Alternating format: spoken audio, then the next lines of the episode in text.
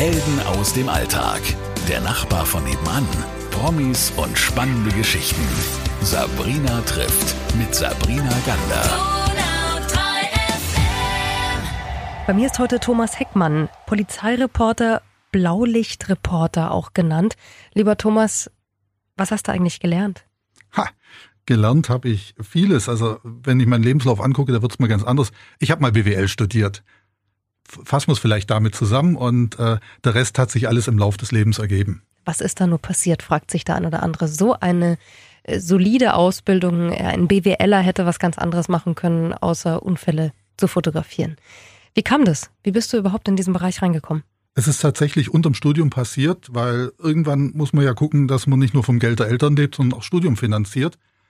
Damals gab es noch nicht so viele Leute, die fotografiert haben.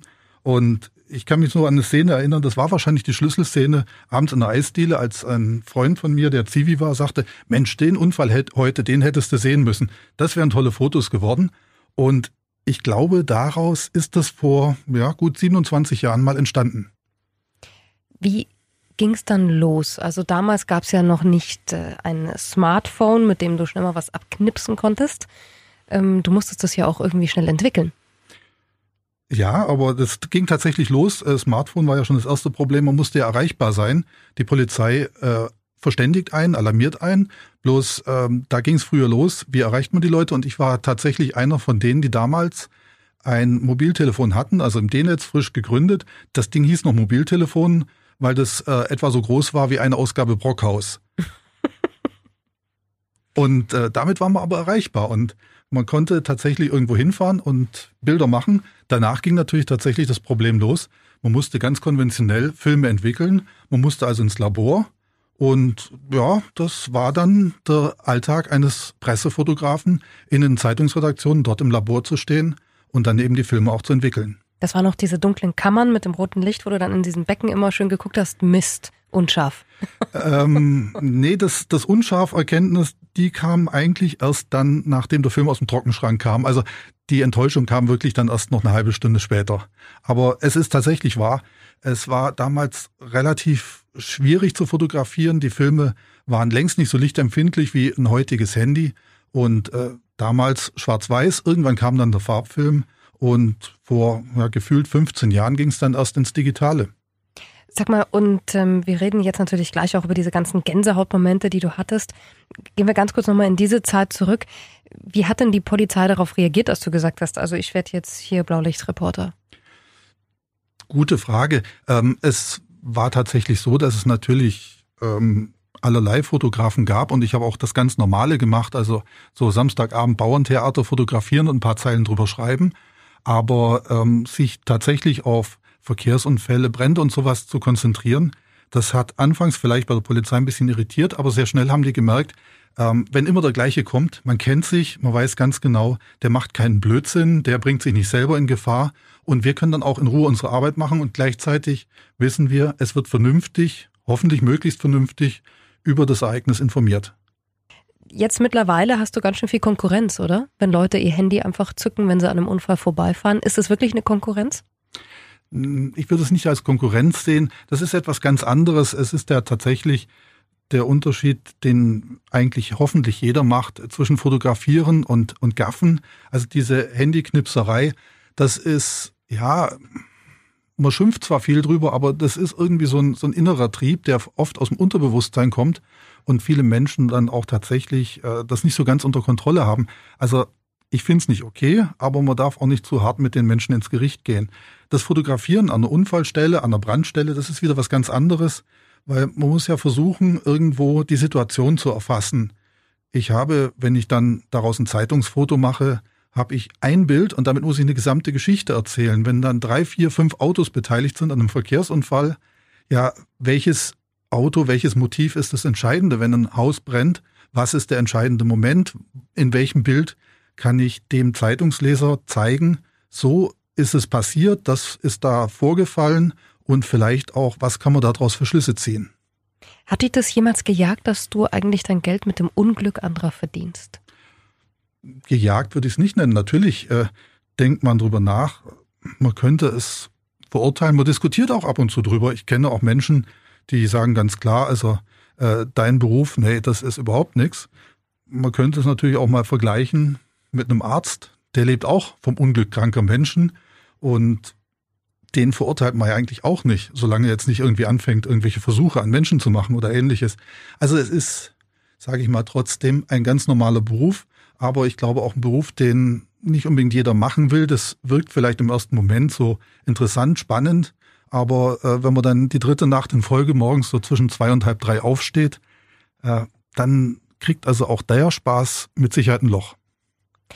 Machst du das voll und ganz oder gibt es noch einen anderen Beruf, den du daneben machst? Naja, das ist natürlich das, was ich mache. Also nicht nur das Fotografieren, dazu gehört heutzutage natürlich das Videofilmen und auch, ja, bestimmt seit 15 Jahren Radio, dass man auch drüber spricht, dass man erzählt, was da passiert. Das ist natürlich meine Haupteinnahmequelle. Ansonsten, ja, engagiere ich mich natürlich auch noch ein bisschen ehrenamtlich und auch da gibt's natürlich äh, Jobs, wo man ein bisschen Geld verdienen kann.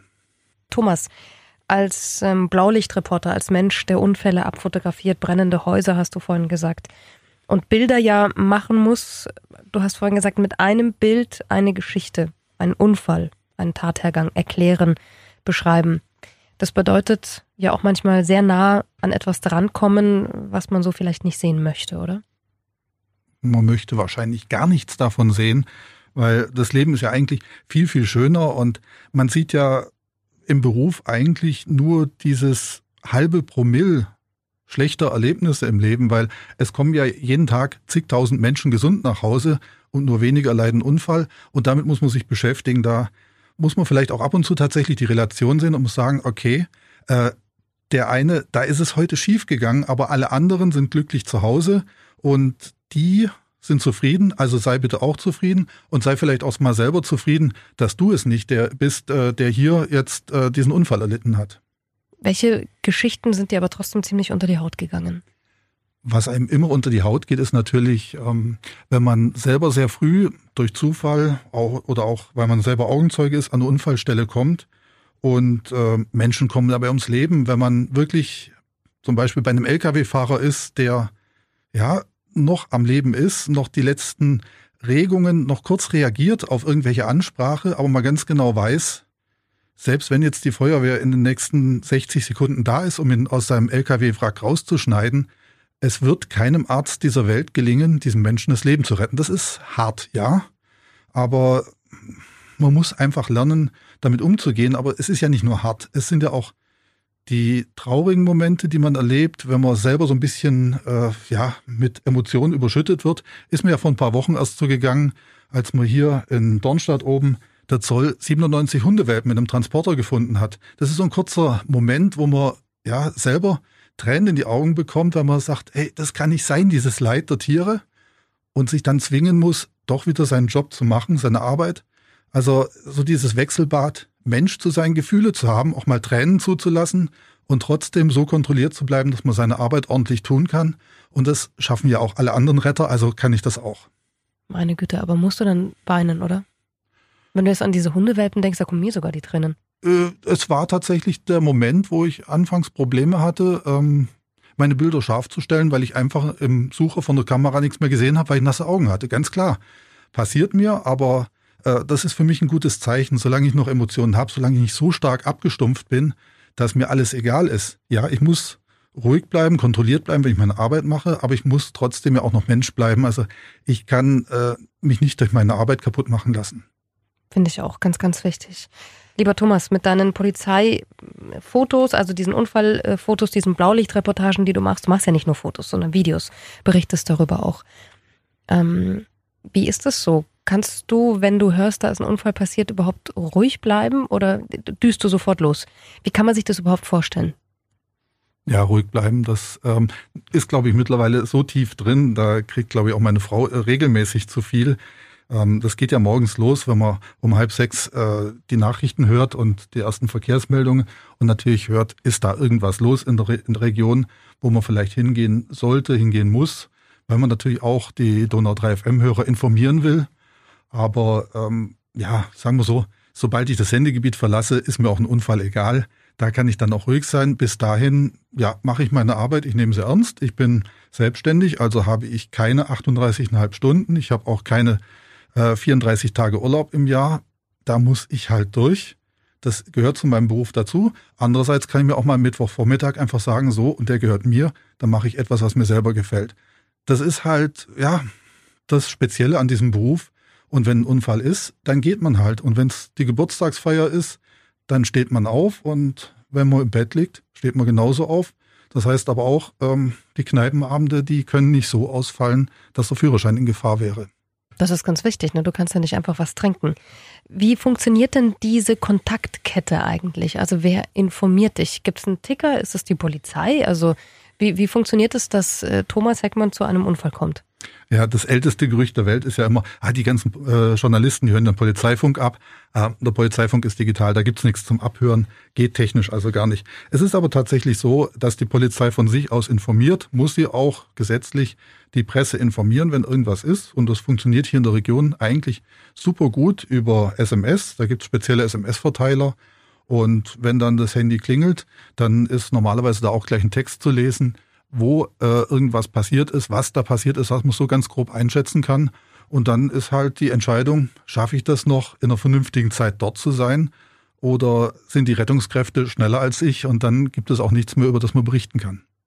Und wie kommt man dann eigentlich hin? Das denke ich mir nämlich immer. Es gibt ja auch so Momente, das hatte ich erst äh, vor zwei Monaten, glaube ich, war das auf der A8, eine Situation Vollsperrung, da stand ich drei Stunden. Wie kommst du denn dann dahin überhaupt?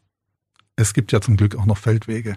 Also man muss tatsächlich äh, dann äh, auch manchmal sich nicht nur auf die Karte im Handy verlassen, sondern im Kofferraum liegt tatsächlich noch so eine gute alte Karte, in der wie, ähm, sämtliche Feldwege eingezeichnet sind. Das ist manchmal ein bisschen gefährlich. Im Winter sind die eigentlich unbefahrbar und auch wenn es geregnet hat, sind manche Feldwege äh, nicht zu empfehlen. Aber das ist im Normalfall die beste Lösung, zu einer Unfallstelle hinzukommen. Und dann muss man halt sein Gepäck schultern und querfällt ein. Sag mal, gab es auch schon gute Momente? Jetzt haben wir vorhin über diese Momente geredet, die dir unter die Haut gegangen sind, die nicht so schön waren. Gab es schon mal einen Moment, äh, ich weiß nicht, wo du vielleicht selbst ähm, was Gutes mit diesem Foto angestellt hast oder wo etwas passiert ist, wo du dir gedacht hast, wow, Gott sei Dank war ich jetzt dort? Ja gut, äh, Gutes mit Fotos. Sie werden natürlich teilweise verwendet, auch ähm, von der Polizei oder so, äh, für Aufklärung, dass man eben sagt, hier äh, Gefahren durch Unfälle, Gefahren äh, durch Feuer. Dafür kann man die Fotos natürlich auch verwenden. Ja, wie bilde ich eine Rettungsgasse richtig? Das sehen wir leider immer wieder, dass ja bis heute es scheinbar viel zu schwierig ist, eine Rettungsgasse zu bilden. Dafür kann man natürlich auch Bilder im positiven Sinn verwenden. Ansonsten ist es so, manchmal ist man einfach, ja, wenn man auch viel unterwegs ist, einfach zu früh da. Ich kann mich erinnern, auch vor ein paar Jahren war ich Augenzeuge, wie jemand ein Stauende übersehen hatte, direkt vor mir und so mit diesem Gedanken, hey, jetzt wird es Zeit zu bremsen, bis hin so ein paar Sekunden später, das reicht nie mehr. Und es gab dann tatsächlich einen Unfall mit drei Schwerverletzten. Ja, da ist dann das Fotografieren äh, absolut nebensächlich und vor allen Dingen, es ruht erstmal, da geht es dann tatsächlich darum, erstmal mit anzupacken und erste Hilfe zu leisten. Und da bist du eben, und das ist der Beweis, eben noch Mensch geblieben, was ich ganz, ganz besonders und sehr, sehr schön finde. Lieber Thomas, ich wünsche dir noch ganz viele gute Einsätze, auf dass du auch jetzt im kommenden Winter äh, gut durch die Straßen kommst und dass du uns weiterhin so toll und großartig berichtest. Vielen, vielen Dank für deine Zeit. Gern geschehen. Helden aus dem Alltag. Der Nachbar von nebenan. Promis und spannende Geschichten.